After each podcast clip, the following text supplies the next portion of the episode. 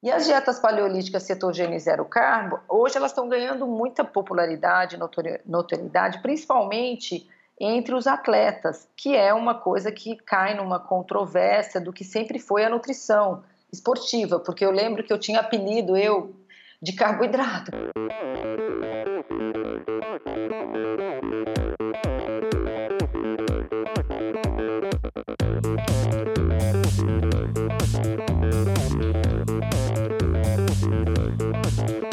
Olá pessoal, sou Michel Bogli e este é o Endorfina Podcast. Aqui você ouve minhas conversas com triatletas, ciclistas, corredores e nadadores, pessoas interessantes que são, acima de tudo, movidas à endorfina.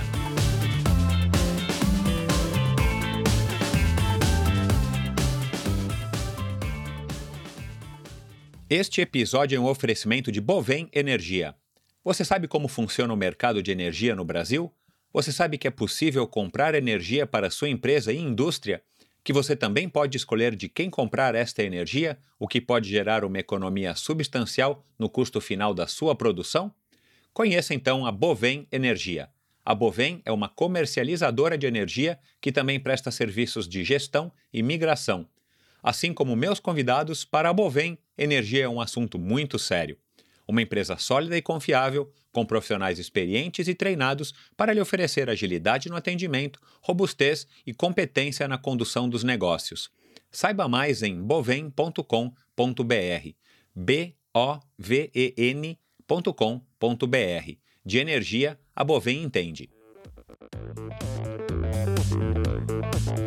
Olá, pessoal. Sejam muito bem-vindos a mais um episódio do Endorfina Podcast, o episódio de número 64 com a minha amiga Patrícia Bertolucci, uma grande nutricionista e atleta esportista de muitos anos. Mas antes de falar do episódio da Patrícia, eu quero aqui novamente agradecer a todo mundo que tem participado e tem ouvido o Endorfina Podcast, assinado o Endorfina Podcast no iTunes Store e no Spotify e que tem enviado aí seus comentários através dos posts no Instagram Endorfina BR ou através mesmo de direct. E claro, você que chegou agora, que você que conheceu Endorfina através do episódio da semana passada do grandíssimo Daniel Oliveira, um mega ultra hiper ultra mega man. É, acho que não existe ainda adjetivo para a gente denominar uma pessoa como o Daniel. E vocês puderam aí, quem não ouviu pode ouvir ainda, mas vocês puderam ouvir uma história muito interessante de um cara que está tentando buscar é, o limite da mente, não mais o limite do corpo, porque segundo ele o corpo não tem limites, é só a mente, e isso ele está conseguindo provar ao longo da sua jornada. Então vai lá se você não ouviu e ouça, e deixem seus comentários, é, ainda quem não ouviu, quem vai ouvir, deixem seus comentários no, nos posts é, do Endorfina ou nos posts do episódio número 63 do Daniel Oliveira. Bom, é uma outra novidade muito bacana para mim e, e, e, creio que para vocês também. Eu estou relançando aqui agora a campanha é, do Endorfina Podcast de colaboração, de, co, de financiamento coletivo, perdão, uma campanha aí para que vocês possam, além de me apoiar ouvindo Endorfina, espalhando, assinando e fazendo seus comentários, suas críticas e sugestões, que vocês possam, quem tiver interesse e quem achar que vale, é, contribuir mensalmente com uma quantia a partir de 20 reais por mês, agora através do Apoia-se, uma plataforma que funciona melhor do que a que eu estava utilizando até então. Muita gente tentou apoiar e estava dizendo, me disseram que estava dando problemas, enfim, eu fiz um teste único e deu certo. Mas, bom, isso não vem ao caso e agora eu estou relançando essa campanha do Apoia-se. Você vai lá no endorfinabr.com, à direita tem um íconezinho do Apoia-se, um logotipo do Apoia-se. Você clica lá e você pode contribuir com 20, 30 ou 40 reais por mês ou mais, claro, se você quiser. Eu fico muito grato. E para quem contribuir com 40 reais por mês, vai receber em casa sem custo nenhum, uma camisa de ciclismo do Endorfina, uma exclusiva camisa de ciclismo do Endorfina que eu também estou passando a partir de hoje a vender para quem quiser. Então entra lá no site Endorfina BR, clica, dá uma olhada, tem dois, dois, duas cores, um modelo só com duas cores feitas é, pela Join Sports do meu amigo é, Edu Sarran então, de altíssima qualidade, um produto que eu tenho usado aí já faz tempo, junto com alguns amigos a gente tem testado. Muitos de vocês já me encontraram pedalando com a camisa de ciclismo do, do Endorfina e agora vocês têm à disposição para comprar ou para ganhar se vocês virarem um contribuidor do Endorfina Podcast com 40 reais por mês vocês recebem gratuitamente na sua casa uma camisa do Endorfina, onde quer que você esteja no Brasil. Infelizmente ainda não consigo mandar para fora do Brasil por razões é, óbvias aí de imposto e custo e tudo mais. Mas se você deseja contribuir com o Endorfina Podcast e mora no Brasil, ou se você tem alguém, algum, alguém, algum conhecido, algum familiar que ainda está no Brasil, eu posso mandar para essa pessoa e depois ele manda para você de alguma outra maneira, tá bom? Então, pessoal, vão lá endorfinabr.com à direita ali no topozinho do site. Vocês vão ver ali um símbolozinho, um, um logotipo do Apoia-se, clicam lá e vocês vão cair na página do Apoia-se e vocês vão poder ler, entender e saber como é que vocês podem contribuir. Claro, é uma contribuição voluntária, vocês podem parar de contribuir assim que vocês desejarem ou quando vocês bem entenderem, mas eu fico muito grato a todos aí que tiverem que tomarem iniciativa e acharem que esse meu podcast aqui vale alguma coisa. E com esse dinheiro, é claro que não é um dinheiro que vai me sustentar, eu simplesmente quero ajudar a transformar o, o Endorfina num projeto maior e quem sabe ter uma plataforma adicional no YouTube, um projeto que eu já tenho ele bem desenhadinho. E com um pouco de ajuda financeira de vocês, eu creio que eu consigo fazer alguma coisa complementar e adicional nessa plataforma é, de vídeos que é o YouTube, tá certo? Bom, vamos lá. Minha convidada de hoje, como eu já disse, é uma amiga de muitos anos e uma pessoa super interessante, com uma vivência muito legal. Como atleta, como esportista, é uma pessoa que é, flui muito bem, uma pessoa que já me surpreendeu várias vezes, inclusive nas corridas de aventura e na Cape Epic, que ela fez com a Denise Rajar, casada com o Fabinho da Special Trip. A Patê, como ela é conhecida, é uma nutricionista de muitos e muitos anos lá de Goiânia e ela passa aqui hoje para conversar conosco um pouquinho sobre a carreira dela e também para esclarecer algumas dúvidas que eu venho tendo e venho anotando. Acho que hoje em dia, com as redes sociais e com a difusão do conhecimento e com as pesquisas é, mais sérias e tudo mais, mas como a gente tem acesso à informação de uma maneira muito mais democrática, a gente fica sabendo é, de novas dietas, de novas modas, de novas tendências ou de novas informações. E aí eu quis, eu tenho aqui um compilado, eu fui anotando, aos poucos fui conversando com a Patrícia, a gente foi desenhando esse podcast juntos. É, não deu para a gente fazer todas, abordar todos os temas que eu queria, quem sabe a gente consegue fazer isso já numa segunda rodada, mas a gente abordou bastante temas de interesse meu e de interesse, creio que de, da maioria de vocês, sobre os tipos de dieta, é dieta paleolítica, é low carb, o que, que é bom para o atleta, o que, que é bom para quem faz triatlon, para quem faz ultramaratona, para quem faz triatlon curto, para quem faz maratona. Então a gente abordou aí de uma maneira bem ampla não muito genérica, tá bom, pessoal? A gente abordou de uma maneira ampla alguns tópicos, mas a Patrícia aí foi específica dentro do que coube aqui no episódio, dentro do que dá para ela explicar, para que um leigo entenda. Mas uma conversa muito bacana, esclarecedora. Eu creio que vocês vão gostar desse formato de episódio, vamos dizer, um episódio meio tira dúvidas, meio consulta, com uma nutricionista de primeira linha, uma grande é, atleta e pessoa. Então aproveitem o, episódio de hoje, passem lá nas redes sociais da Patê, deem um alô para ela, digam que, que vocês gostaram, o que, que vocês acharam. Se vocês tiverem ainda alguma dúvida também, podem procurá-la.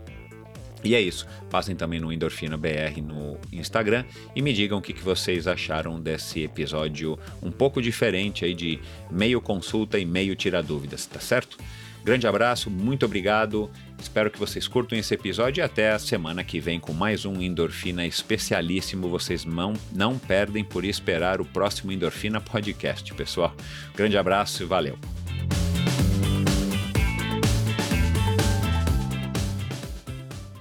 Minha convidada desta semana é uma amiga de longa data, uma pessoa que é referência na área da nutrição esportiva desde o começo dos anos 90. É também uma corajosa e curiosa atleta que soube se aproveitar das oportunidades que o esporte lhe trouxe, tanto do ponto de vista profissional como do ponto de vista pessoal, encarando desafios que foram dos triatlons às ultramaratonas de mountain bike, das corridas de aventura às provas de ciclismo amador. Entrou na roubada de ser a nutricionista da Seleção Brasileira de Futebol de 1994 e fez um trabalho pioneiro na equipe do time do São Paulo. Treina todos os dias ou quase e mantém uma agenda sempre concorrida de clientes ávidos pelos seus conhecimentos e expertise neste tema cada vez mais discutido entre as pessoas que se preocupam minimamente com a sua saúde e, em grande parte dos clientes dela, também o rendimento esportivo. Com vocês, a nutricionista goianense Patrícia Bertolucci de Coimbra. Bem-vinda, Patê. Oi, Michel. Obrigada pelo convite. E, assim, é um currículo que você deu uma floreadinha, mas estamos aí na, na, na, na, área da nutrição esportiva já fazem bem uns 30 anos, porque eu me formei em 1987, né? Olha lá. E comecei o triatlo em 1989. Então, se a gente vai é, voltar no tempo um pouco, a gente se assusta até com o tanto que isso já vem de longa data, né? E você acabou de falar uma coisa que até soou engraçado, é, é, entrou na roubada de ter sido convidada para ser a nutricionista da seleção brasileira na Copa de 94. Exato. E eu, hoje em dia, assim, isso foi lembrado por muito tempo, por muita gente, mas hoje em dia as pessoas mal sabem que esse episódio aconteceu, né? Então, é, antes eu falava que eu era nutricionista da seleção e todo mundo logo lembrava da, da fatídica história então, da Então, então, mas eu já começo por aí, né? Assim, eu, eu fiz uma brincadeira porque eu estou fazendo aqui na sua frente para justamente você poder, inclusive, me corrigir. E, e, explicar a sua versão. Mas já vamos começar por esse tema aí que na época foi super polêmico. Eu me lembro mais ou menos do que aconteceu, mas também faz muitos anos. É, mas foi assim, eu acho, eu acho que você saiu no mínimo chateada, né, da situação, porque você me corrige se eu estiver errado, você queria é, sei lá, dar arroz e feijão para os atletas, ou eles queriam comer arroz e feijão e você achava que eles tinham que comer massa, não, e isso acabou não, se tornando não, meio público. Explica para gente. É, foi o seguinte, eu, eu comecei na nutrição esportiva com a minha principal é, experiência no futebol. Então, eu, eu, eu, vim de Goiânia em, em, em 1987, me formei lá em nutrição, vim para São Paulo em busca de conhecimento específico na área de nutrição esportiva. Tinha feito também educação física, mas não tinha, não tinha concluído o curso. E aqui eu fui fazer uma especialização em fisiologia do exercício quando conheci o professor Turíbio de Barros, que era da, integrante da comissão técnica do São Paulo. Aí as coisas foram acontecendo e eu acabei também é, fazendo parte dessa comissão técnica e começando um trabalho pioneiro de nutrição esportiva no São Paulo, a partir de 1991. E aí lá eu pude introduzir o que tinha de mais novo na nutrição esportiva, que eu já era, sempre fui estudiosa e já tinha conhecimento do, do, do que estava acontecendo e estava nascendo também a nutrição esportiva num, num contexto mundial. Tinha acabado de ir para um congresso e aí a gente introduziu é, suplementos durante os jogos, maltodestrina, aminoácidos depois para recuperar.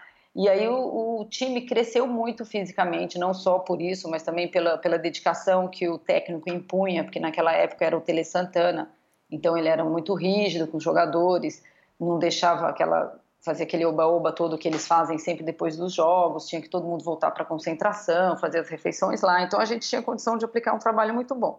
E esse trabalho foi reconhecido nacionalmente, porque o São Paulo tinha uma exposição muito grande.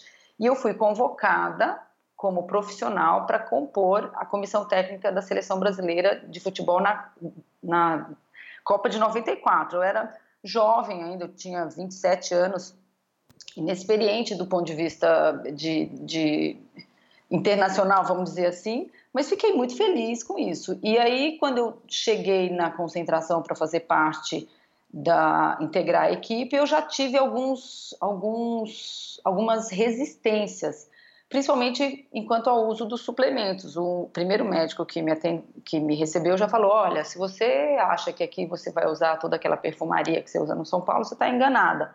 Eu falei, ah, que bom. Um balde de água fria logo de é, cara, né? Aí o, é, a, maior, a, maior, parte do elenco do, da seleção, acho que sete jogadores, eram do São Paulo. Então tinha Zete, Raí, Ronaldão, Palinha, Pintado, Miller, o, o, o Turíbio do São Paulo fazia parte da comissão, o Moraci Santana, que era o preparador físico do São Paulo, fazia parte da comissão, eu, que era nutricionista. Então, assim, eu tinha o acolhimento deles. Então, os jogadores também estavam ali por perto. Ah, não, Patrícia, vem aqui, vem aqui, vamos ali, quero te mostrar isso, te mostrar aquilo.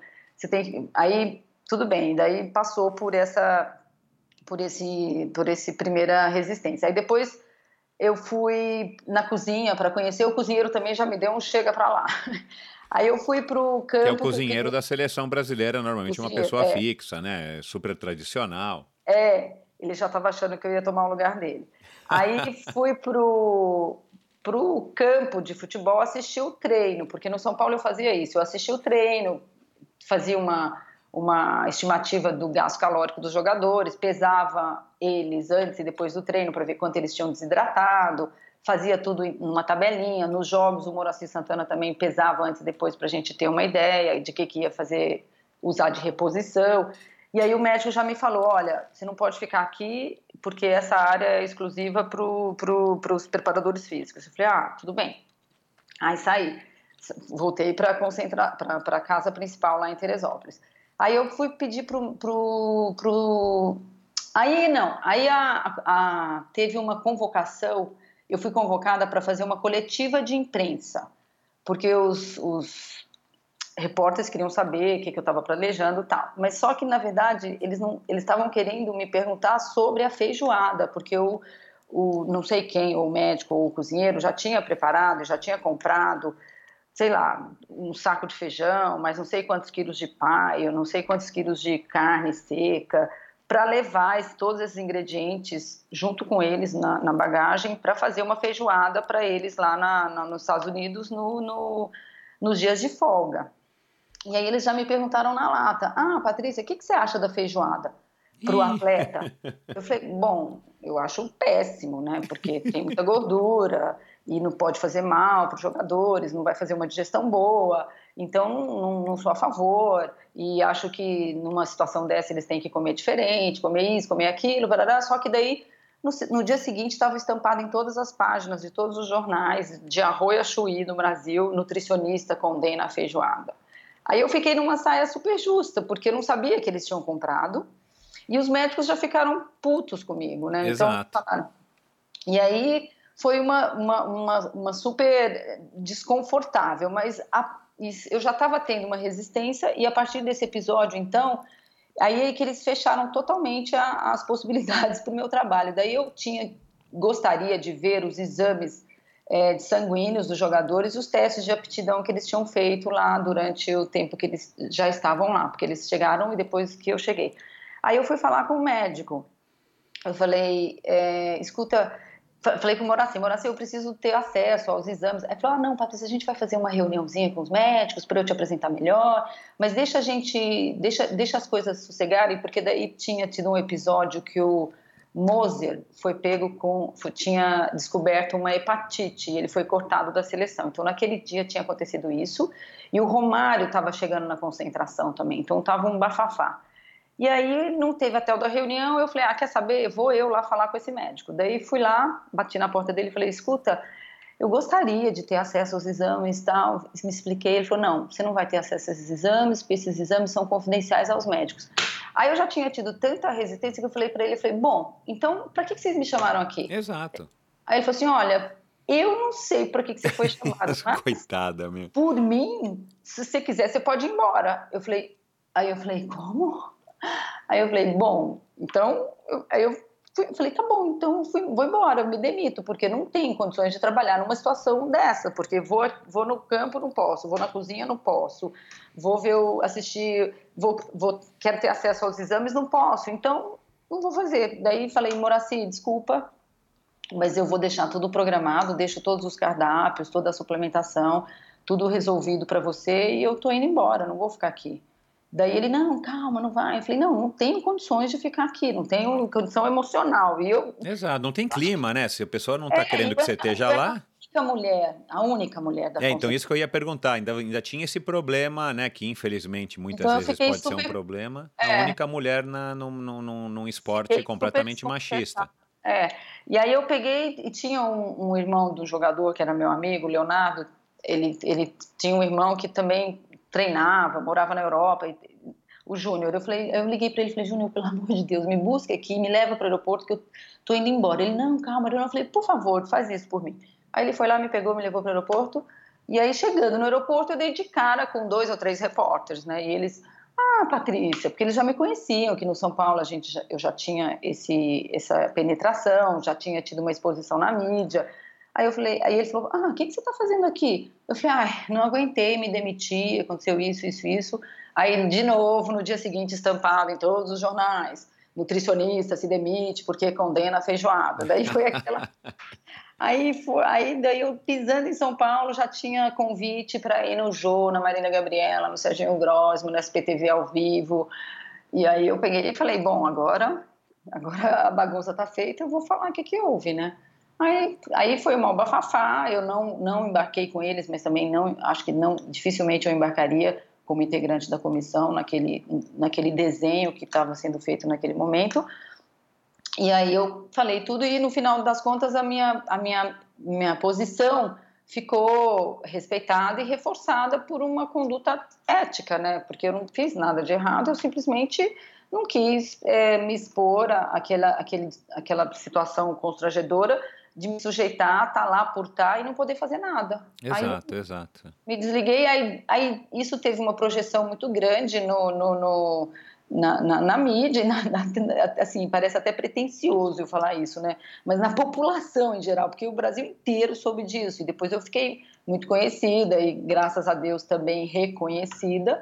E daí começou um, um trabalho mais voltado para outras modalidades, que na época eu já fazia triatlon, já era envolvida com esporte, já gostava, já era meu sonho desde criança.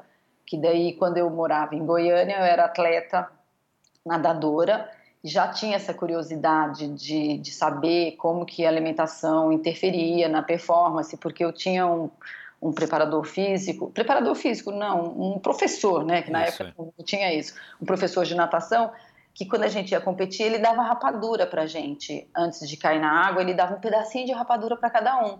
E eu achava aquilo curioso, interessante e intrigante, e não, não, não tinha ideia porque para que servia. Então essa, essa curiosidade vem desde quando eu era garota. E depois, quando eu estava no terceiro colegial e que o professor falava de, de botânica, de, de, de, nutrientes, de alimentos, eu ficava assim com os olhos brilhando. Então eu falei, gente, tem que existir alguma profissão que, que una essas duas coisas. E aí eu conheci eh, a nutrição, a profissão de nutricionista. Daí eu falei, bom, então eu vou fazer nutrição e depois eu vejo o que, que eu faço. Aí depois eu entrei na escola de educação física e fui tentando ligar os pontinhos. E quando eu vim para São Paulo, eu fiz a fisiologia do exercício com, com o Turíbio, que era o coordenador, que ele é um excelente, ele é um cientista estudioso e, e sempre colocou as coisas de uma forma muito clara. E aí eu meio que, que colei na dele e não só trabalhava no São Paulo com ele, mas como também fazia estágio com ele no laboratório de aptidão física que tinha na Escola Paulista de Medicina, que chamava CEMAF. Isso, e aí eu ficava, é. lá, eu ficava lá no CEMAF maior parte do tempo. E, e, no, e, com futebol também, eu passava os finais de semana no São Paulo. Imagina, eu tinha acabado de vir para São Paulo, já tinha pouco tempo, tinha o meu relacionamento com as pessoas do triatlon, mas não tinha um ciclo de amizade tão grande, não tinha família aqui. Então eu, eu concentrava junto com os jogadores, não dormia lá, mas sexta-feira eu já ficava no, no, no centro de treinamento já olhava o almoço deles, depois olhava o jantar, depois olhava a ceia, daí no café da manhã do sábado eu já estava lá, daí acompanhava o, o, sábado inteiro, acompanhava o café da manhã do domingo, acompanhava o almoço de domingo, ia para o campo junto com eles, ia no ônibus para os jogos, acompanhava os jogos, depois voltava com eles para concentração. Então, assim, eu fazia um trabalho 72 é, horas quando era jogo de futebol. E, depois... e, e, e esse, esse episódio da, com a seleção brasileira não criou uma, uma barreira para você continuar no futebol ou no São Paulo você voltou, o pessoal te aceitou né, de volta? Não, aceitou super, porque eu entrei no São Paulo em 91. Então eu fiz todo esse trabalho, 92, 93, 94 eu fui convocada para a seleção. Depois eu retomei para o meu trabalho normal e continuei lá, 95, 96, 97, 98. Eu me desliguei mesmo do futebol em 2001, que foi quando eu já estava atendendo em consultório e já estava com uma demanda grande de, de atendimentos e o, e o que eles e aí eu também tinha umas outras questões que, por mais que eu tivesse tido todas as portas abertas e fizesse, eles não me consideravam, tipo, eu não era eu, quando tinha os prêmios eu não era premiada junto com os jogadores apesar de fazer parte da comissão. Meu salário não era um, um salário assim expressivo mesmo depois de todo o trabalho que eu desenvolvi. Então financeiramente para mim começou a não compensar. E aí eu tinha uma flexibilidade de ir para o São Paulo depois às 8 da manhã ficar até às 11 acompanhar o almoço deles e depois ir para o meu consultório e aí eles, em algum momento, falaram que queriam que eu cumprisse oito horas e que o salário seria o mesmo. Eu falei, bom, não vai ser possível. E aí eu saí, aí depois voltei mais um tempo, mas aí, aí como chama, assim, financeiramente para mim já não, não, interessava, o, a, toda a, o que eu pude ter de, de, de, de, benefícios, portas abertas, eu tive, o que eu pude contribuir para o clube, eu contribuí, e eu achei que já era o momento de, de encerrar, e aí em 2001 me afastei, e depois eu fiz alguns trabalhos de consultoria em outros times, é, Guarani de Campinas, tem, tinha mais alguns outros do interior que eu não me lembro, não sei se Ituano, mas aí eu fui me desligando aos poucos e hoje não tenho mais ligação nenhuma com futebol, mas continuo sendo torcedora do São Paulo. Foi isso que eu trouxe é, para minha vida, porque eu não tinha time, então eu, o São Paulo foi o eleito por eu ser é, participante do, do, da história desse momento deles que foi tão glorioso e agora eu só sou uma simples torcedora. Legal. E, e, e, em paralelo a esse, a esse seu, é, essa sua atuação aí por tantos anos dentro do futebol, é, que, que acabou se encerrando em 2001, 2002, ah, é, paralelamente o teu trabalho no consultório também deve ter tido aí um crescimento bom por conta também do desenvolvimento do nosso esporte, de outros esportes, Sim. enfim. Porque aí você conseguiu largar de um galho e se manter num outro que já estava firme o suficiente para você poder se, enfim, né, se sustentar e manter um, o, o, o nível de rendimento que você queria ter, né? Sim, eu, eu fico muito gratificada e fico é, é, feliz de ver o que a nutrição esportiva cresceu depois disso, né? Não que isso tenha sido a causa, mas a, a evolução natural das coisas e a, o interesse Exato. das pessoas pela, pela, pelos, pelos hábitos saudáveis, a, a vida esportiva, né, e, e, até alto rendimento cresceu muito. E, a, e por muito tempo eu, eu e, e, as minhas colegas da época fomos as, umas das únicas nutricionistas, né, e depois de um tempo que isso foi crescendo, a partir de, sei lá, 10 anos depois da, desse episódio da seleção, mais 2004, é que começou a aparecer outros profissionais e hoje não falta, né? Ainda bem que o mercado está bem recheado de, de profissionais competentes. Exato. E, e valorizados. Des... Claro. E desde essa época, é, você também já, ou você ainda continua, né? Eu imagino que sim, mas você se especializou em esporte, mas de uma maneira geral você atende qualquer um que chega lá para te consultar, né? Ou você só, não, você não, desde então fiquei... focava só no esporte, na nutrição não, esportiva. Eu eu fiquei, eu fiquei focada na nutrição esportiva por muito tempo, mas depois eu fui aumentando, é, fui me interessando por outras áreas e também porque naturalmente me procuravam outros, outras pessoas com outros interesses. Então hoje, por incrível que pareça, eu atendo bastante atletas, mas atendo também bastante é, nutrição materno-infantil, gestantes, é, pessoas que estão em fase de desmame, pessoas com patologias, é, emagrecimento de uma forma geral, né, que esse hoje é o, o maior carro-chefe, atendo crianças, atletas, atendo atletas que, que querem se tornar vegetarianos. Então, assim, acabou tendo uma variedade de coisas que apareceram pela minha, pela minha exposição no esporte, mas que eu também me interessei e fui aos poucos buscando conhecimento. Bacana, porque no caso, bom, de muitas profissões, mas profissões é, como nutricionista, médico, fisioterapeuta, o, o estudo e o, e, o, e o constante aprendizado são necessários porque a gente tem evoluído muito, principalmente nessas últimas duas décadas, né, em termos de conhecimento, de, de muito, enfim, é, de, de, conhecimento basicamente, né? Então as coisas é, não pode. É, as coisas, as coisas que a gente acreditou uma, provavelmente em 94, 98, 2000 que você acreditava, muitas dessas coisas já mudaram hoje. Mudaram por muito. conta dos avanços, né? Muito, Mas antes da eu... gente migrar para esse assunto específico da, da nutrição que que interessa a minha e, e acredito que a grande maioria das pessoas que que está nos ouvindo, Fala um pouco da, do teu lado esportivo, né? Que esse é o lado que a gente mais é, se conhece, foi onde a gente mais teve contato.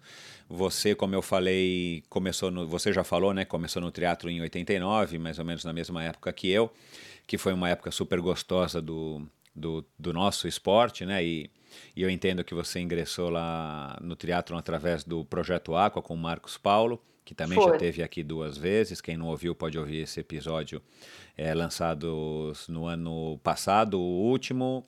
E em 2017, né, foi o primeiro episódio com o Marcos Paulo, um dos primeiros aí que eu, que eu gravei aqui no Endorfina. Mas conta um pouco, depois do triatlo ainda você acabou indo para as corridas de aventura, como eu fui, como tantos triatletas na época. Fala um pouco aí do teu, do teu histórico esportivo para que as pessoas também conheçam o lado da Patê é, atleta.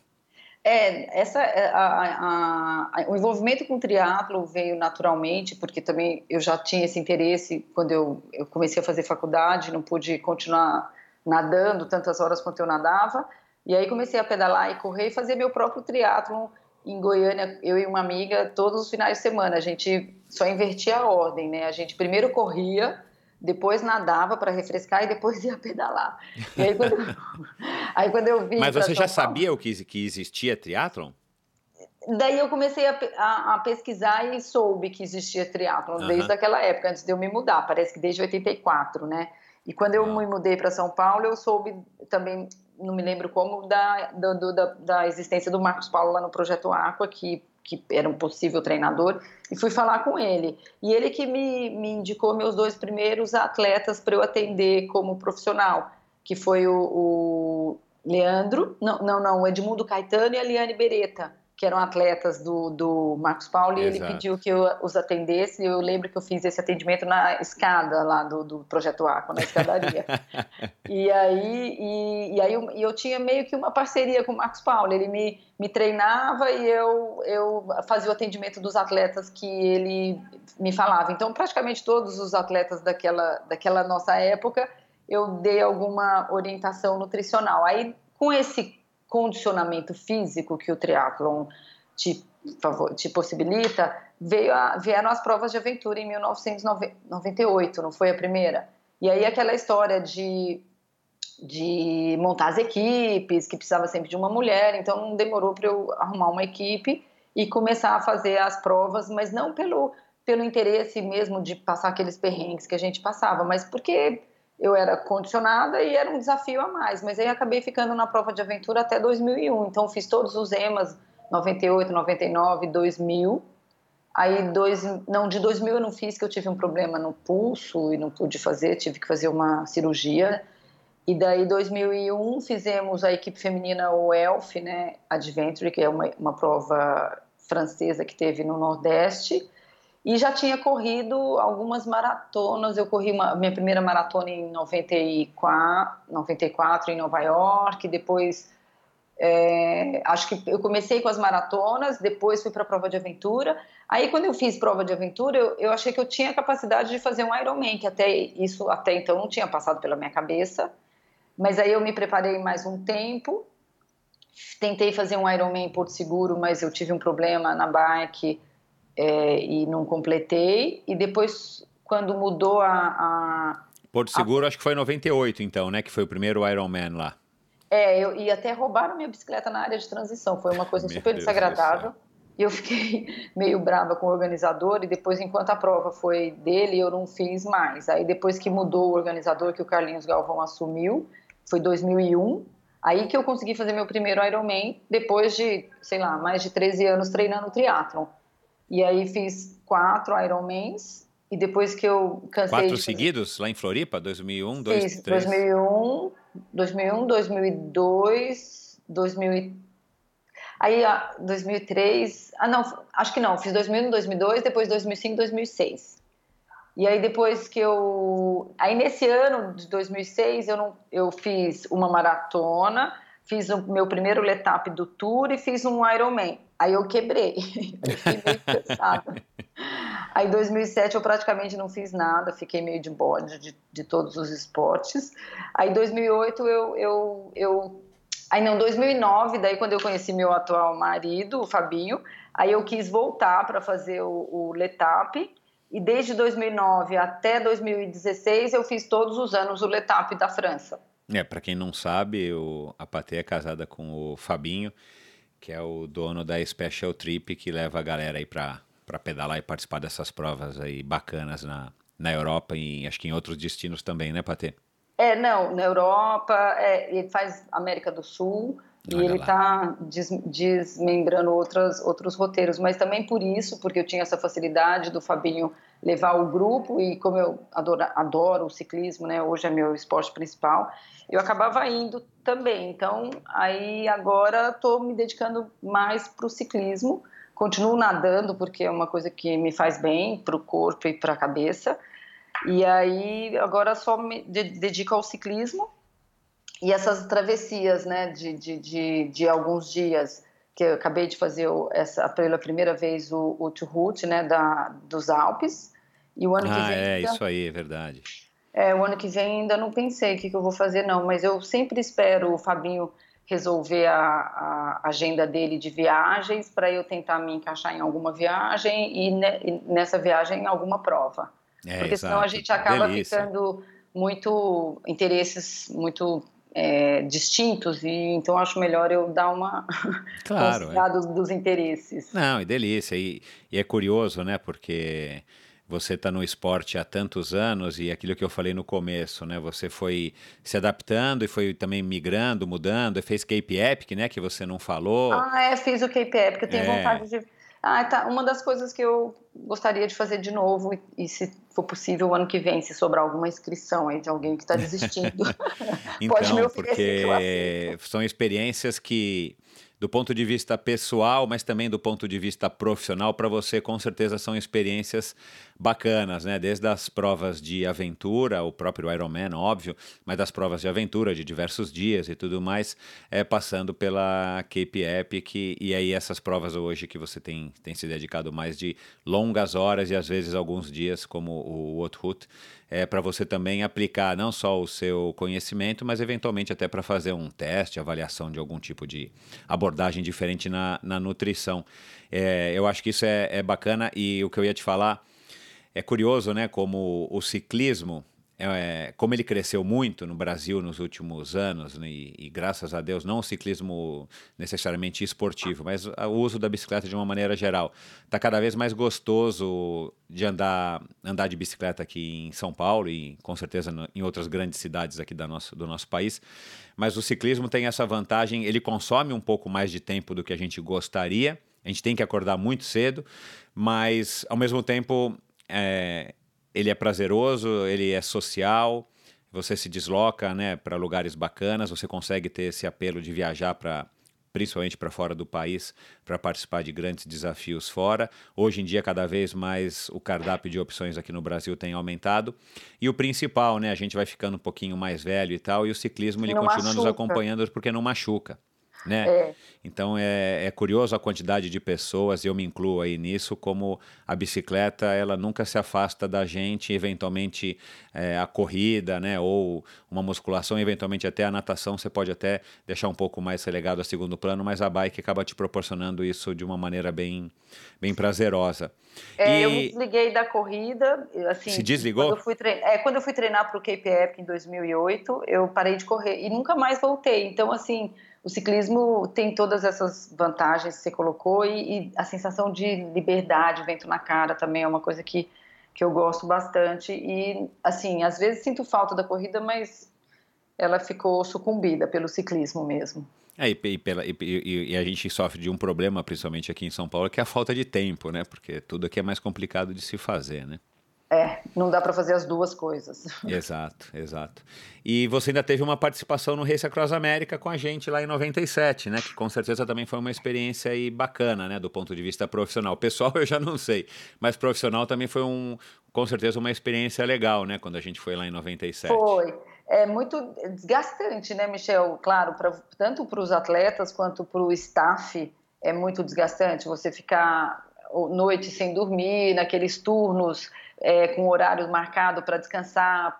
Então, muitas vezes eu lembro que era minha hora de dormir e, e se estava acontecendo alguma coisa interessante entre vocês, eu não conseguia me desligar do, das posições. Teve um, um trecho que vocês estavam subindo as montanhas do Colorado, que tinham que fazer uma, uma transição rápida, lembra? Não sei se você lembra disso. Lembro, que, lembro. Que o diretor de prova era o Cid, né? Que ele colocava vocês para fazer uma transição, sei lá, de poucos quilômetros para trocar. Então aquilo dava uma adrenalina na gente também e que eu não dormi junto. Então é, foi muito gostoso, foi uma experiência super boa, pessoal, eh, profissional.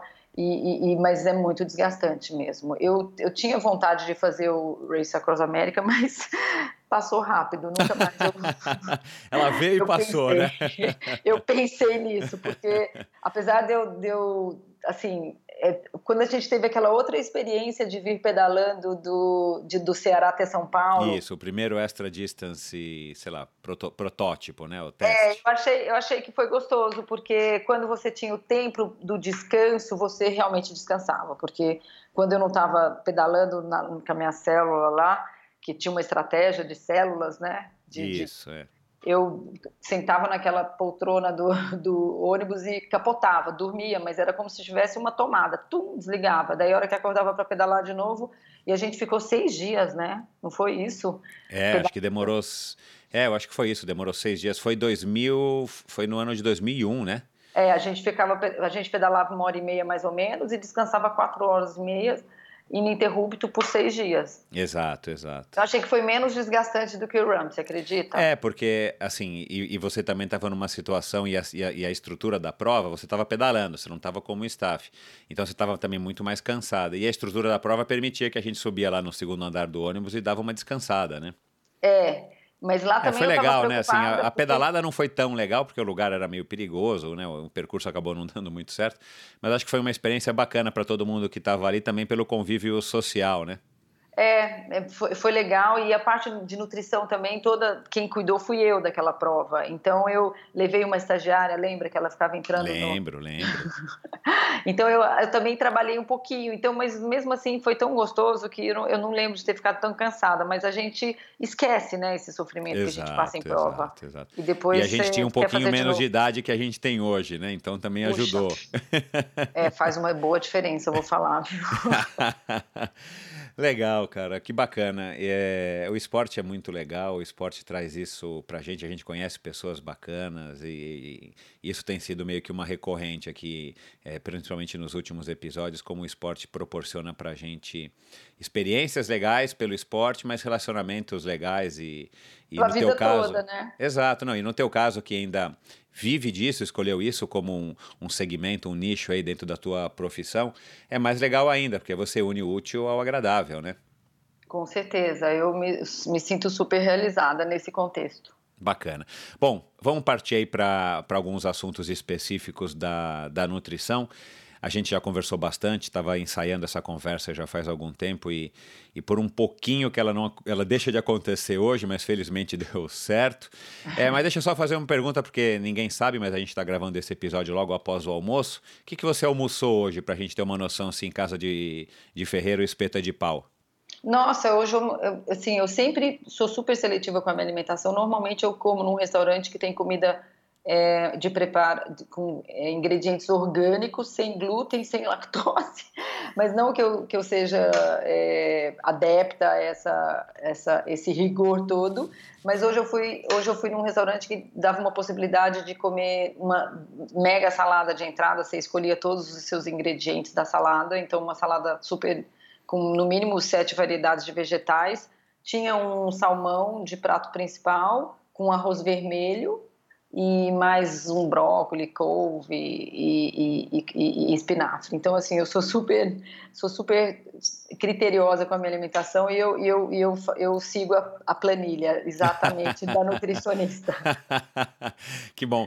E, e, assim, a gente se conhece há tantos anos, mas é legal porque, assim, é, a gente percebe, né? Fisicamente, você tá da mesma maneira que eu me recordo de quando eu te conheci, né? Você tá é, magrinha, enfim, você tem um biotipo também que, que favorece, apesar de você não ser é, uma pessoa muito alta. Mas você com certeza consegue se manter dentro do que eu imagino que seja o seu peso ideal. É, eu, eu acredito que com alguma facilidade, não? Ai, eu, eu, me controlo, Michel, e se bobear, engorda 2, 3 quilos muito fácil. Isso você sabe que pra gente que faz esporte dá uma bela diferença. Então é. eu, eu me controlo e, estou sempre é, pensando no que eu vou comer, mas não deixo de comer nada. E se eu quero comer uma coisa que, por exemplo, é muito é, crítica, eu como pouco, mas eu Sim. como. É. Então eu não sou restritiva mas acho até que eu como bem, porque fazendo uma comparação entre eu e o Fabinho, às vezes a gente eu preparo refeição para mim para ele e eu como a mesma quantidade que ele. Apesar de que imagino que nessa situação ele se restringe um pouco, porque se deixar ele comer, eu acho que ele come bem mais. Mas eu não sou restritiva de quantidade, mas eu sou de qualidade, eu sou seletiva. Tá eu acho que isso faz uma boa diferença. Que legal. Sorte do Fabinho, né? Porque não precisa pagar a nutricionista, ainda, ainda, ainda tem alguém lá para ficar fiscalizando um Weight Watchers lá, ó, perso personal, para ficar é, analisando Olha, o que ele está comendo. Se sorte ou azar, porque eu, eu coloco muito limite nele.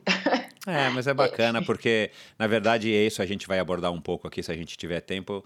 É, cara, é, é fundamental para nossa existência a gente se alimentar de uma maneira saudável. E hoje em dia, com o conhecimento é, espalhado e acessível da maneira que está, principalmente graças à internet. É, eu acho que a grande maioria da população, pelo menos a população esclarecida, sabe disso. E a gente tem que se preocupar, afinal de contas, a gente mora na nossa casa, a gente tem que cuidar direitinho dela para poder, pelo menos, ter uma vida é, regularmente saudável ao longo do, dos anos, né? principalmente quando a gente passa dos 40.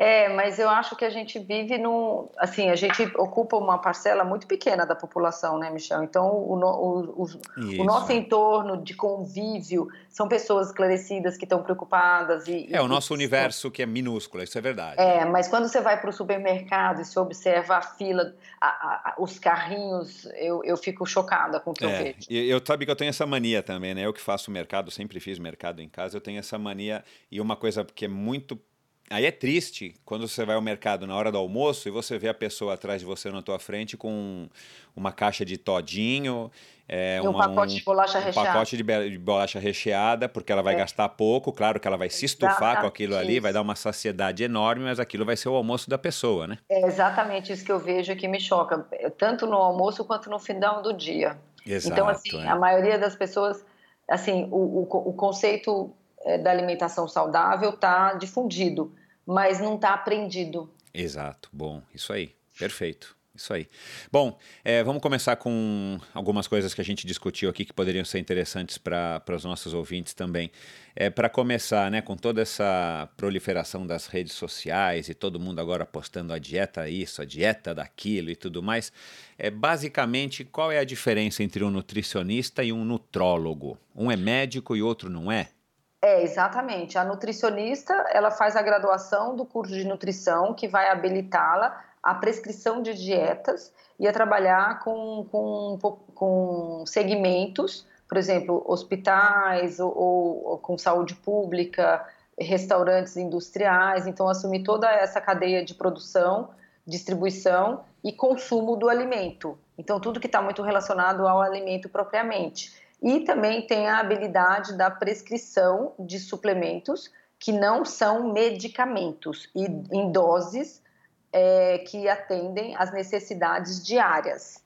Já o nutrólogo, ele é um médico que fez o curso completo de medicina e se especializou em nutrologia, e isso vai dar a habilidade para ele diagnosticar doenças ou patologias que tenham relação com deficiências nutricionais e ele poderá fazer prescrições de suplementos em doses medicamentosas, que são doses megadoses de, de, de nutrientes e uma variedade maior de suplementos e modulação hormonal.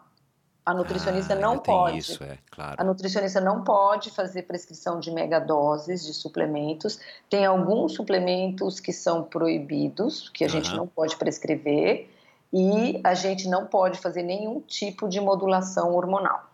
Entendi. Então, todo nutrólogo, só para resumir se eu entendi certo, todo nutrólogo ele pode agir como um nutricionista, mas o nutricionista não consegue agir como um nutrólogo. Ele não pode, ele, ele não pode prescrever dieta. Ah, não pode, entendi. Não. A, a, a, a, habilidade da prescrição é da nutricionista. Entendi. Mas tem, mas tem, acontece uma mistura, né? Porque tem muito nutricionista que suplementa num nível medicamentoso e tem muito nutrólogo que prescreve dieta. É uma dieta mais é, engessada, mas não deixa de ser um, um, um papelzinho lá com falando para o cara comer 100 gramas de carne, mais 150 gramas de batata doce todos os dias. Então Entendi. isso não é uma dieta. E, com, e, e, eu, como, como um, um, paciente, como é que eu sei quando eu tenho que procurar um nutricionista ou quando eu tenho que procurar um nutrólogo? Ah, você procura nutricionista quando você quer melhorar a sua alimentação e quer que esses nutrientes venham, em, na sua maioria, pelos alimentos.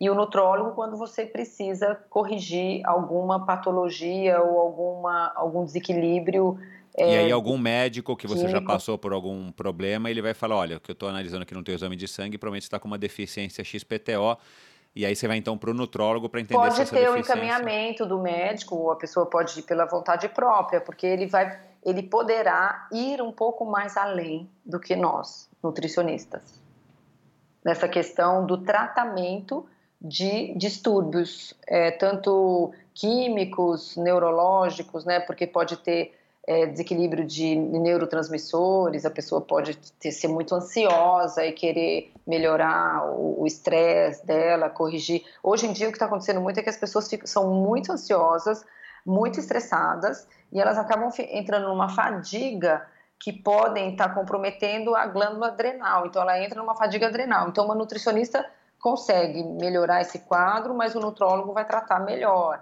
ou quando ele desenvolve uma síndrome metabólica, a nutricionista também pode ajudar na, na, questão alimentar, mas ele vai precisar também de medicação e suplementação diferenciada. Então, os dois podem trabalhar em conjunto, se complementar, quanto um, um nutrólogo às vezes pode passar uma dieta e prescrever os suplementos, e a nutricionista também pode passar dieta e prescrever suplementos. Os dois vão tratar da mesma forma, mas o nutrólogo pode ir mais além. Entendi, entendi. Legal. Bom, é, vamos já abordar o tema polêmico do dia. Essas dietas da moda que há muitos anos elas existem, acho que desde aquela época lá que você começou e tal, né, com, sei lá, se era de Atkins ou quais foram as primeiras dietas mais da moda que surgiram, mas a, a, indústria, é, a indústria da, da, da, dieta, do diet, do light, que o diet naquela época acho que não existia light né, quando a gente se conheceu, é, sempre movimentou é, bilhões de dólares e tudo mais, é uma coisa que persegue o ser humano, principalmente a gente aqui do mundo ocidental, por conta dos padrões de beleza estabelecidos principalmente pelos americanos e tudo mais, é, no que diz respeito aos homens, mas principalmente também no que diz respeito às mulheres. Eu acho que dieta é uma coisa que, que toca muito mais às mulheres do que aos homens. Você pode me corrigir se eu estiver enganado. Mas é, hoje em dia, com o advento do Instagram, Facebook, Snapchat e todas as outras redes sociais e tal, é, a gente tem sido bombardeado diariamente, seja por amigos, seja pelos grupos de WhatsApp, seja pela televisão mesmo, enfim, é, com esses assuntos é, que acabam confundindo a gente, né? É, aí tem a moda do vegetarianismo, que é uma coisa antiga, e depois surgiu, talvez mais recentemente, pelo menos para a gente do mundo ocidental, a história do veganismo, é, a, a, paleolítica, cetogênica, zero carboidratos, 100% de gordura. E outro dia eu vi um, um podcast com um sujeito que, que, que comentou que conhecia um cara que só comia carne, não comia mais nada. Ele já está, sei lá, cinco anos comendo só carne. Não, não, ele bebe água e, e come carne. Jura? E, e como ele tá? Sei lá. Eu não lembro assim, mas o cara falou, o cara tá vivo, eu não sei. tá vivo, né? Eu também não sei o que, que o cara faz, como é que ele vive e tudo mais e tal. É... Aí tem a história que a gente descobriu mais recentemente, né, que fizeram pesquisas e tal, que, que os centenários, né, acho que tem cinco ou seis lugares no mundo que tem uma população fora do normal, é uma quantidade fora do normal de pessoas acima dos 100 anos, e tem então a, a dieta mediterrânea, a dieta de Okinawa, e não lembro mais quais são as outras. É, de uma maneira geral, a gente não precisa analisar aqui cada uma delas especificamente, porque são muitas. É. Essas dietas, elas, elas ajudam as pessoas aí, independente de claro, dependendo da pessoa e do que ela procura e da dieta que ela segue, da maneira como ela segue, pelo menos é assim que eu entendo, ou elas confundem mais do que ajudam, na sua opinião? Olha, na minha opinião, primeiro a posição da mídia social. Eu acho que ajudam. Eu não sinto que atrapalha, nem me atrapalha, porque o conhecimento, quando você tem, você tem que divulgar e dissipar ele. E aí a pessoa que está assimilando esse conhecimento, ela vai ter um, um grau de curiosidade que vai fazê-la buscar mais. E vai chegar uma hora que ela não vai ter esse mais nessa fonte, daí ela vai procurar outra fonte, ou vai procurar uma fonte mais confiável. Então eu acho que isso ajuda porque propaga. E esses cuidados ou esse, esse desejo por um corpo X ou um corpo Y faz com que a pessoa tenha uma mudança do seu comportamento em direção a uma coisa que ela pensa que vai ser melhor para ela. Naquele momento, aquilo pode não ser o melhor, mas ela vai acabar chegando no que é o melhor. Então, ajuda. Do ponto de vista da confusão, também entra nesse mesmo raciocínio, porque ela vai buscar o conhecimento e a hora que ela esgotar a fonte, ela vai partir para um outro e espero que seja para um, um, profissional ou para uma pessoa que tenha uma, uma, um teor mais científico para poder ajudar. E dessas todas dietas, toda, eu acho que se elas forem feitas de forma criteriosa, elas vão estar tá fazendo melhorias e, e, e vão estar tá tirando a pessoa do, do, do, do, padrão errado que ela esteve. Então, por exemplo, a pessoa que, se, que vai ser vegetariana, ela vai passar a comer uma quantidade de vegetais muito maior. E isso para longevidade, para saúde, você aumentar a oferta de, de alimentos antioxidantes, anti-inflamatórios, vai trazer benefícios. Se ela fizer uma coisa sem uma orientação, e, e, ela vai começar a ter deficiências nutricionais e que ela vai sentir isso fisicamente. Daí ela vai ter que procurar um médico para corrigir ou uma nutricionista para orientar melhor. Então, de qualquer forma, ela teve um começo. As de em South Beach são todas voltadas para perda de peso rápida que a pessoa vai perder se cortar o carboidrato e comer só proteína, mas depois, na hora que ela voltar ao carboidrato, ela vai voltar a engordar numa velocidade muito maior do que ela emagreceu. E aí ela vai acabar buscando depois um equilíbrio a partir disso. E as dietas paleolíticas cetogênica e zero carbo, hoje elas estão ganhando muita popularidade, notoriedade, principalmente entre os atletas, que é uma coisa que cai numa controvérsia do que sempre foi a nutrição esportiva, porque eu lembro que eu tinha apelido, eu, de carboidrato, porque o quanto eu falava para as pessoas comerem carboidrato, né? Porque Exato. O, o boom da nutrição, naquele momento que eu comecei, era você comer o carboidrato de forma adequada. Então você precisa, precisava do carboidrato antes do treino para te dar energia, durante o treino para te manter energia e após o treino para te recuperar. E hoje, com como está muito evoluída essa coisa da nutrição e da biologia molecular, a gente sabe que existem sinalizações na célula para que ela para que ela aumente a, a, sua capacidade antioxidante, aumente a sua defesa inflamatória e aumente a sua longevidade com o aumento do número das mitocôndrias, né? Todo mundo já deve ter ouvido falar da mitocôndria lá da época da biologia do terceiro ano do colegial, que isso vai te dar longevidade e vai te fazer uma adaptação para endurance. Então, hoje é muito mais estudado na nutrição essas dietas cetogênica, paleolítica e zero carbo, pra, por causa dessas alterações que elas vão promover na célula que são benéficas, assim como o jejum, né, o jejum intermitente, todas essas coisas. Então isso já está muito estudado, mas ainda não está no consenso. Então tem várias estratégias só, só, só, um minutinho, Patê. Está estudado, mas está é, demonstrado, comprovado, por exemplo, cientificamente, tá. já por pesquisa? Já, mas não entrou num consenso, porque muitos Entendi. pesquisadores acreditam nessa linha e adotam, outros já não. Então não, não existe consenso. E para você ter um consenso, na, na, você tem que ter os, todos os estudos e depois as meta-análises desses estudos. Sim. Então ainda está estudando muito e está muito controvertido. Mas eu sou da. da eu estou estudando e estou me convencendo que a gente precisa sim do, daquele paradigma que hoje já está estabelecido, que é o training low, compete high. Então, você pode sim, quando você está treinando, sem uma exigência muito grande, ter uma restrição do carboidrato. e depois em algum momento que você vai ter uma exigência maior, ou que você vai competir ou simular treinos que simulem competição, colocar mais carboidrato. Então tem que esse carboidrato ele tem que ser periodizado de acordo com as exigências do treino. Não é mais do jeito que era.